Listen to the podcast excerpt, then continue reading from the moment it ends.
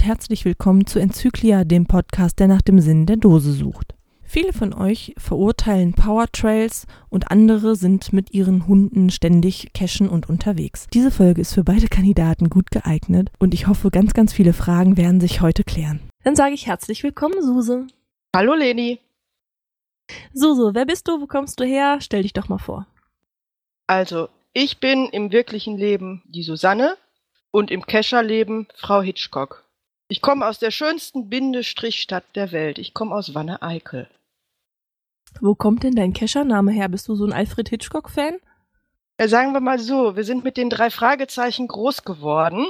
Und als unser Hund zu uns kam, der natürlich Hitchcock heißt, wollte ich keinen Justus, keinen Peter oder keinen Bob. Und so kamen wir auf den Namen Hitchcock. Und da kommt halt der Keschername her. Seit wann cashst du? Ja, seit Januar 2013. Ich habe damals noch angefangen, da hatte ich noch gar kein richtiges Smartphone und bin mit dem Autonavi losgezogen, was natürlich damals noch tierisch in die Hose ging. Da habe ich mir dann immer das Handy von meiner Tochter ausgeborgt. Und heute hast du jetzt dein eigenes Handy oder gehst du mit GPS los? Nee, ich mache es wirklich mit dem Handy. Ich habe mir kein GPS zugelegt. Ich komme mit dem Telefon sehr gut zurecht unterwegs. Hm, ich habe aber auch immer ein zusätzliches Internet dabei, das heißt so ein Wifi-Gerät und ähm, damit bin ich eigentlich sehr gut abgedeckt. Was sind denn so deine Lieblingscacher-Randbeschäftigungen? Ja, außer Cashen mache ich sehr gerne Handarbeiten, auch so wie Nähen, Stricken, Häkeln, auch ein bisschen Sport. Nicht so viel, aber ein bisschen. und ähm, ansonsten sind wir sehr viel auf dem Campingplatz mit der Familie unterwegs. Casht deine Familie dann auch oder äh, machst du das allein? Natürlich casht sie nicht. Oh nein. ja, ich bin eigentlich diejenige, die dann auch wenig am Wochenende casht, sondern eher an den freien Tagen unter der Woche. Ach so, weil dann die Wochenenden der Familie gehören, ja? Ganz genau. Ja, wir gehen auch schon mal am Wochenende und ab und zu, wenn wir mal irgendwo unterwegs sind auf Natur, ähm, kann ich auch hier die ein oder andere Dose mal mitnehmen. Aber ich würde jetzt nicht hergehen am Wochenende und meine Familie dazu nötigen, mit mir einen schönen Multi zu machen. Gut, deine Familie geht nicht mit, aber ich weiß, dass du trotzdem einen treuen Begleiter an deiner Seite hast. Erzähl mal, wer ist das? Genau, der treue Begleiter. Das ist also unser Hitchcock. Es ist unser Labrador, der ist fünfeinhalb Jahre alt und der begleitet mich zu 90 Prozent auf meinen Cash-Touren. Außer wenn es natürlich mal Touren sind, wenn ich wirklich mal gehe auch schon mal einen T5er machen, wenn es sich ergibt. Oder wenn ich auch mal irgendwo in der Stadt bin, wo vielleicht ein schöner Stadtmulti ist, dann nehme ich ihn auch nicht mit. Aber solange wir im Wald sind, dann habe ich ihn dabei. Weil ohne meinen Hund würde ich die Dosen ja gar nicht finden. Ja, das musst du jetzt einmal erläutern. Wieso sucht denn der Hund und nicht du? Also unser Hund war von Anfang an ein Nasenhund, von Welpenalter an. Wir haben den im Winter bekommen, da lag Schnee und meine Tochter lief vor und hat den Futterbeutel versteckt und ohne dass wir großartig was sagen mussten, war der Hund mit der Nase im Schnee und suchte den Beutel. So haben wir natürlich irgendwie gesucht, dass wir für den Hund eine adäquate Beschäftigung finden. Ja, und dann habe ich gegoogelt, was so für mich in Frage kommt. Irgendwie kamen wir dann aufs Mantrailing. Das, mir musst du das jetzt einmal erklären. Was genau ist denn Mantrailing? Mantrailing ist Personensuche nach Geruch.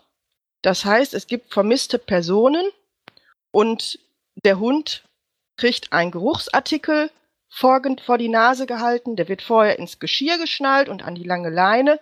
Der macht das also immer an der Leine, der läuft nicht ohne, weil dann kommst du vielleicht nicht hinterher, weil du zu langsam bist. Und ähm, dann nimmt der Kontakt mit diesem Geruchsartikel auf und dann fängt er an, diese Person zu suchen. Der läuft also wirklich den Weg entlang, den die Person vorher gelaufen ist. Wie bist du denn auf dieses Man-Trailing ähm, gekommen? Durchs Internet oder hattest du Freunde, die das gemacht haben? Ja, das war durchs Internet. Ich habe also wirklich nach, nach Nasenarbeit für Hunde gesucht und es ist auch nicht leicht, etwas zu finden, gute Ausbildung zu finden. Viele machen das in den Hundeschulen so nach Hausfrauenart. Und das haben wir zum Schluss auch gemacht.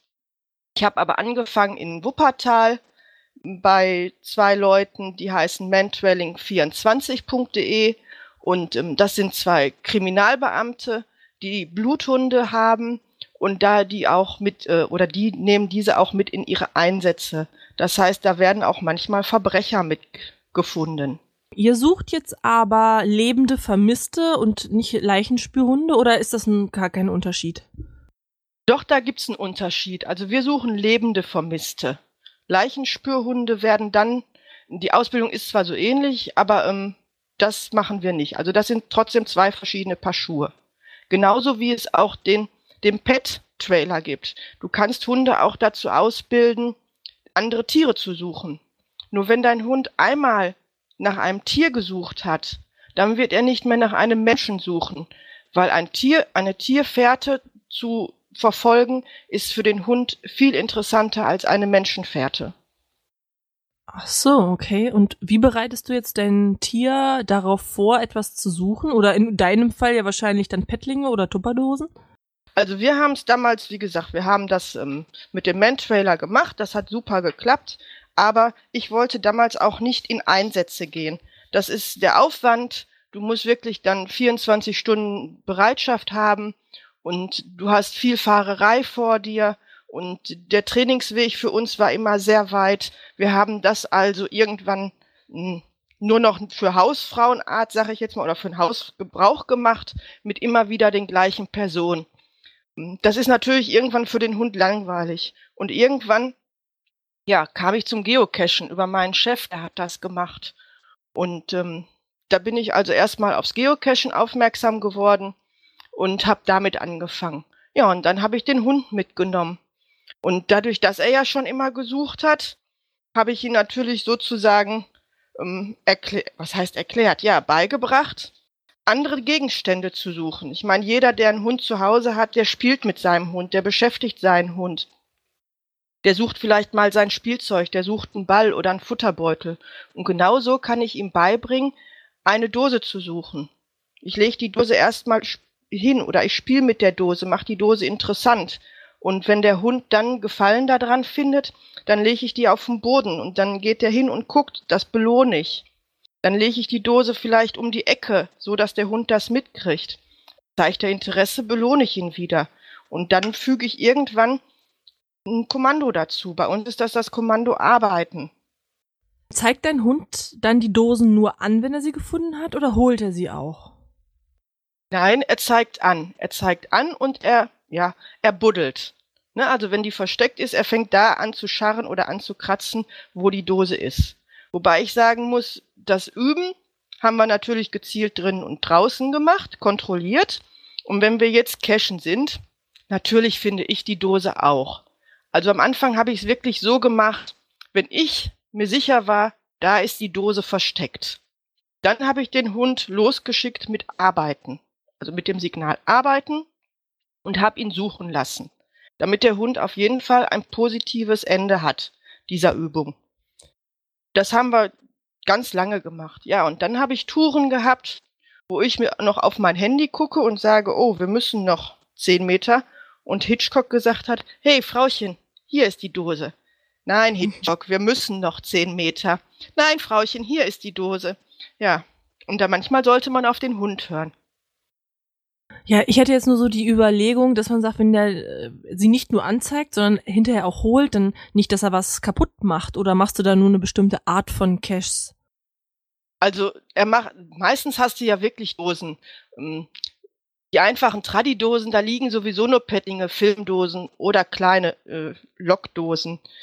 Wenn ich natürlich jetzt auch hochwertige Qualitätscaches habe, die sind ja selten am Boden versteckt. Die sind ja meistens auch mal höher. Aber ich habe den schon so in der Nähe, dass ich also im Umkreis von zwei, drei Metern mit ihm bin.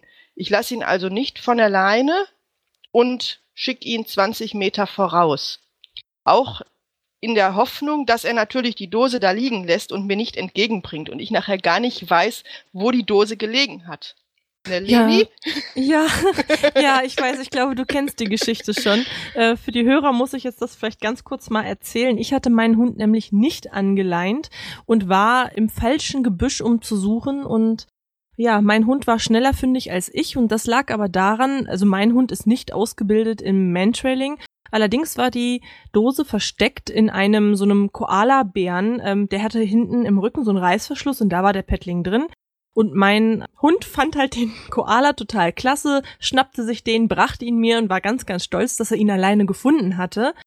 Ja, allerdings habe ich die Aufhängung im Nachbarbusch nicht mehr wiedergefunden und habe dann den Bären ja mit nach Hause nehmen müssen, reumütig den Owner angeschrieben und der hatte Gott sei Dank ein Spoilerbild, mit dem ich dann anhand der Koordinaten reumütig am nächsten Tag den Panda, nee, hier Koala war's, äh, zurückgehängt habe. Aber es war mir so peinlich, ich glaube, ich habe den Cash gar nicht gelockt. ja, also wie gesagt, ich, ich warte eigentlich schon oder wir gucken schon, dass, dass er in der Nähe bei mir ist, also ne, im, im Fußbereich, dass wir wirklich äh, zusammen vor der Dose sind. Klar, es kann auch schon mal passieren, dass er wirklich vorläuft und er lässt aber, wie gesagt, er lässt die Dose da, er nimmt sie nicht auf, er fängt dann an zu kratzen. Sollte es wirklich mal eine Dose sein, die er beschädigen würde durchs Kratzen, durchs Buddeln, hm, muss ich natürlich dann auch den Owner anschreiben und sagen, hier war mein Hund zu schnell, die Dose ist kaputt, ich müsste sie dann ersetzen. Sollte dann aber vielleicht auch kein Problem sein. Also sind für dich und deinen Hund quasi Power Trails am besten geeignet oder was machst du dann für eine Art von Caches?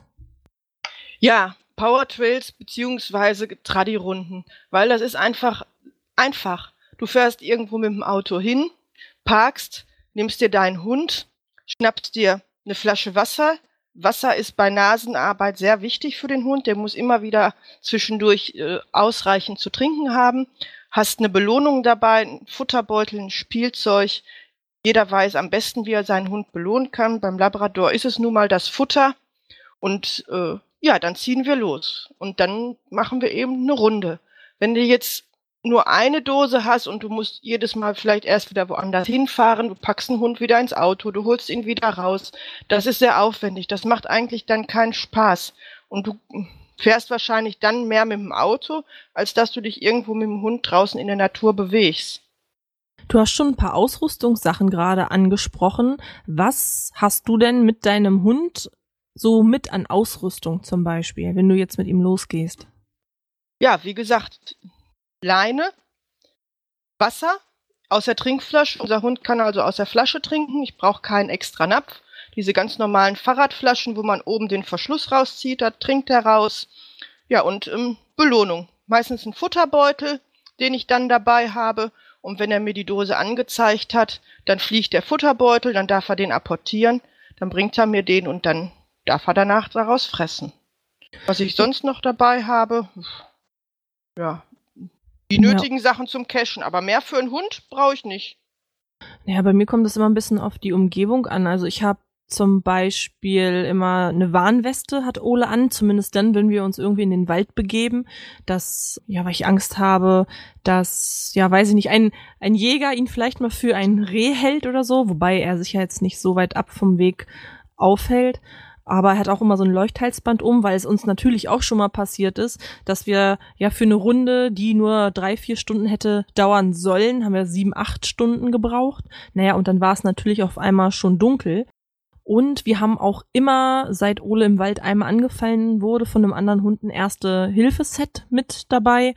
Ja, gut, aber dies ist natürlich auch in erster Linie für uns und ich glaube, wenn ich es mitschleppe, dann brauche ich es nicht. Jedenfalls ist das meine Hoffnung. Ja gut, das stimmt. Also das erste Hilfeset, äh, das ist natürlich sowieso im Cash-Rucksack, ob ich mit Hund oder ohne Hund unterwegs bin. Und ähm, ja, was du ansprichst, im Wald, Jäger, klar, die Wälder, die wir aber hier haben, da sind wenig oder da ist wenig Wild. Hier im Ruhrgebiet haben wir das nicht so mit den Rehen oder mit den Wildschweinen, mit den Hirschen. Ähm, da läuft uns eventuell mal ein Fuchs über den Weg. Aber auch da muss ich sagen, dadurch, dass unser Hund mit der Nasenarbeit absolut ausgelastet ist, den kann ich laufen lassen. Da kann mir ein Reh über den Weg laufen, da kann ein Fuchs bei uns, also wir, wir haben mehr Füchse, ein Fuchs über den Weg laufen oder selbst ein Hase mitten auf der Erzbahn sitzen. Dann guckt er mich blöd an und sagt, ja, und jetzt? Sieh mal zu, dass der Hase abhaut, weil der könnte mich ja vielleicht sogar fressen. so, jetzt warte, jetzt kommt nämlich meine Tochter. Hallo, wer da auch immer ist. Hallo. das ist die Leni. Genau. Hallo Leni. Hallo. Das lasse ich alles drin. Okay. Und jetzt machst du dir was zu essen. Ja. Ja, dann hau rein. Jetzt gibt das zweite Stück. Ja, dann ist das zweite Stück. Es gab, da ja am Wochenende ihre Geburtstagsparty war, eine Schwarzwälder Kirschtorte. Und die isst jetzt den Rest. Morgens ein Stück, mittags ein Stück, abends ein Stück. Sie stirbt für Schwarzwälder Kirschtorte. Ja, das wäre denn nicht. Oh, ich liebe Schwarzwälder Kirschtorte. Ich habe den Stachelbeerkuchen bevorzugt. Wenn wir schon mal bei deiner Tochter sind, wieso cashen die denn nicht? Kann, hol sie mal ran, das soll sie mal erklären. Sarah, komm mal bitte her. Die Leni möchte mit dir reden. Du musst dir vorher sagen, dass wir aufnehmen. Ja. Wir nehmen auf, nur dass du das weißt. Komm her, die möchte was von dir wissen. Hallo? Hallo. Deine Mama hat erzählt, dass die Family nicht mit cashen geht. Kannst du das begründen? Ähm, sie macht das schon so lange und sie hat das am Anfang so euphorisch gemacht, da hat das irgendwann genervt, wenn man shoppen gehen wollte und erstmal drei Stunden gecasht hat. Ach so. Naja, na gut, okay, das kann ich natürlich verstehen. Aber so mittlerweile geht's doch vielleicht. Oder einfach nur nicht gerne draußen. Nee, draußen schon, aber nein, es hat sich nicht gebessert. Also nach wie vor, ja, total enthusiastisch. Genau. Ja, vielen Dank. Okay. Tschüss. Tschüss. Okay, sie wollte nicht, nicht- sie wollte nicht bescheuert sagen irgendwas. Ja, das Interview im Interview, das war jetzt aber einfach. Ja, sie haben, ich sag mal, das ist wahrscheinlich auch das Alter, ne? Die ist 16 jetzt und die haben einfach andere Interessen. Hm, ja, ja, gut. Na klar, vielleicht ändert sich das nochmal, wer weiß. Ja, so zwischendurch bei irgendwelchen Rätseln, wenn wir wirklich mal am, am Laptop sitzen und ich guck mal wieder nach einem Mystery und dann kommt sie schon mal dazwischen. Oder mein Mann dann auch. Das ist doch ganz einfach, mach das so und so, dann funktioniert das.